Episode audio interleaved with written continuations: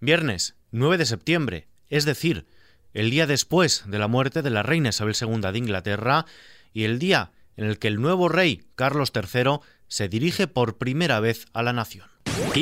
Noticias con Ismael.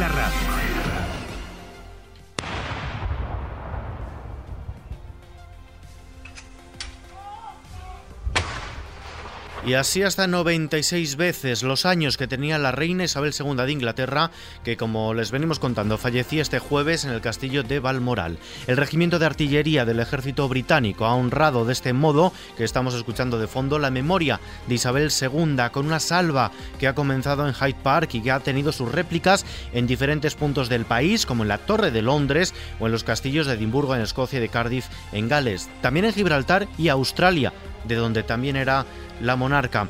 Y como dicen los ingleses, la reina ha muerto, viva el rey. Carlos III, junto a su esposa, la reina consorte Camila, han regresado a Londres para reunirse con la primera ministra y pronunciar su primer discurso a la nación como nuevo soberano del Reino Unido, en el que ha renovado la promesa de servicio a lo largo de toda su vida que su madre, la difunta Isabel II, cumplió en sus 70 años de reinado. En su vida de servicio la vimos mantener la tradición junto a un abrazo al progreso sin miedo, lo que le hizo grande, lo que hizo grande a nuestra nación. Escuchamos en voz del nuevo monarca británico, quien además asegura que va a guiar su futuro. My beloved mother was an inspiration mi amadísima madre fue una inspiración y un ejemplo para mí y para toda mi familia, en palabras de Carlos III en ese primer discurso a la nación, en el que también ha recordado los inicios del reinado de su madre.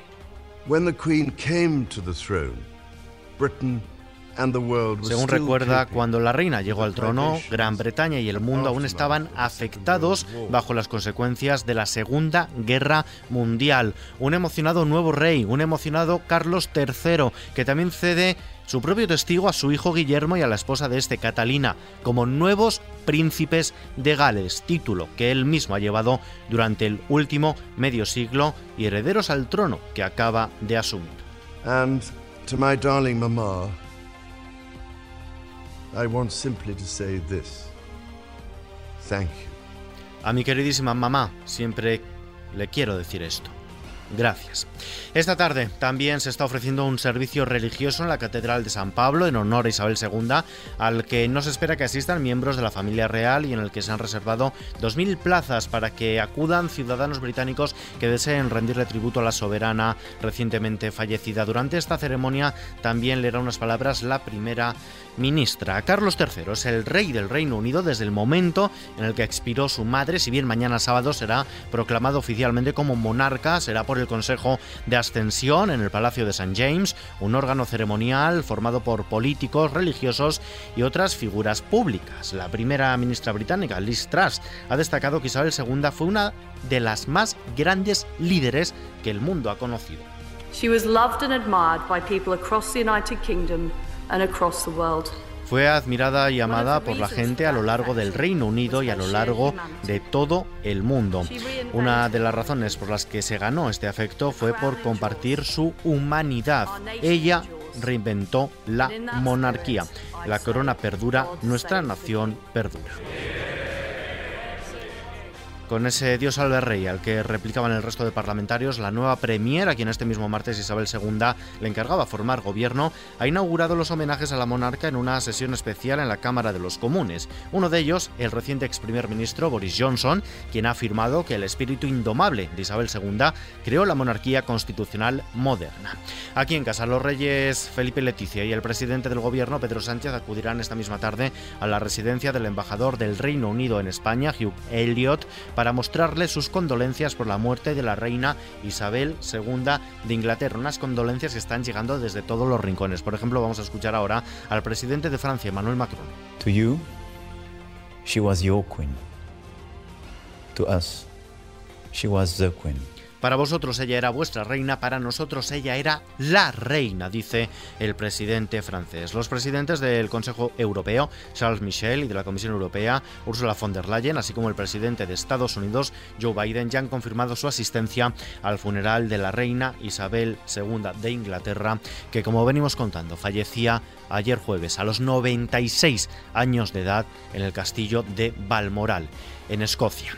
Mientras tanto, dos días después de que el presidente del Consejo General del Poder Judicial, Carlos Lesmes, amenazara con dimitir si no se renueva ese órgano, el Partido Popular ha reaccionado enviando sendas cartas a la Moncloa, a la Comisión Europea y al propio Lesmes para garantizar su disposición a negociar con un mínimo de principios y de requisitos. Alberto Núñez Feijo es el presidente del Partido Popular.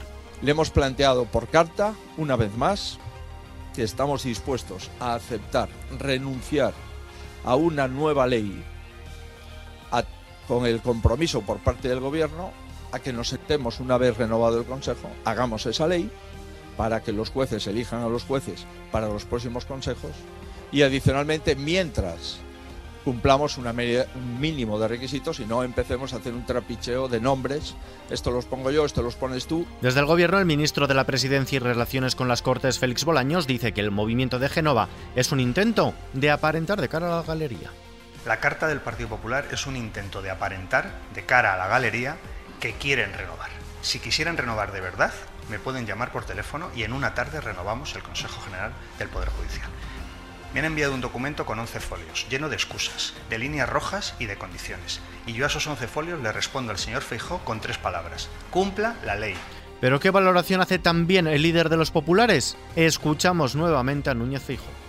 Todo parece indicar que al gobierno lo único que le interesa es el Tribunal Constitucional y lo único que le interesa es echarle la culpa al Partido Popular de que no haya renovación del Consejo General del Poder Judicial.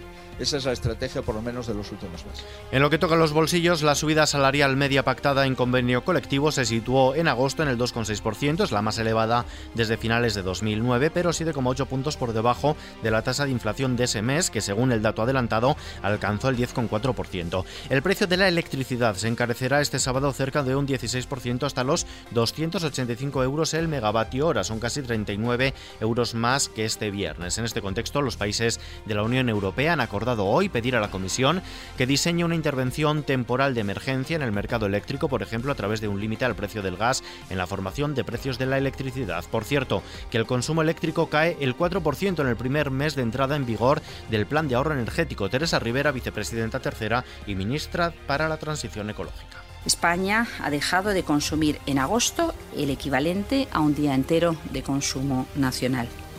Quiero referirles la preocupación que han mostrado, que hemos mostrado, la práctica totalidad de los eh, ministros con respecto a los problemas de liquidez y de coberturas financieras de las empresas energéticas con unos mercados tan distorsionados, tan volátiles, con precios tan altos.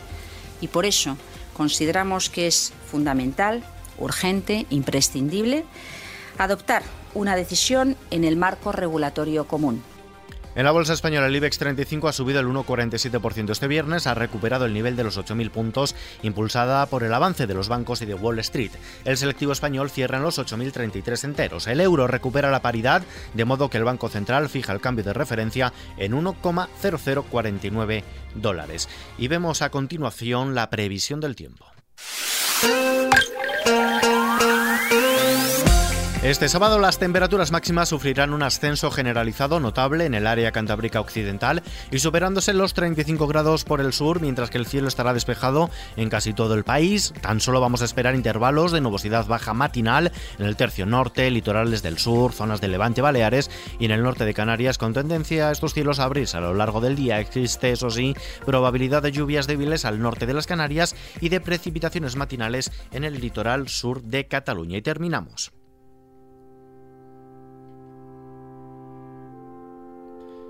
Varias biografías en español sobre la reina Isabel II llegarán en las próximas semanas a las librerías tras su fallecimiento ayer a los 96 años y en las que acompañarán también publicaciones sobre la famosa serie de televisión que retrata la vida de la monarca, The Crown, cuya banda sonora estamos escuchando.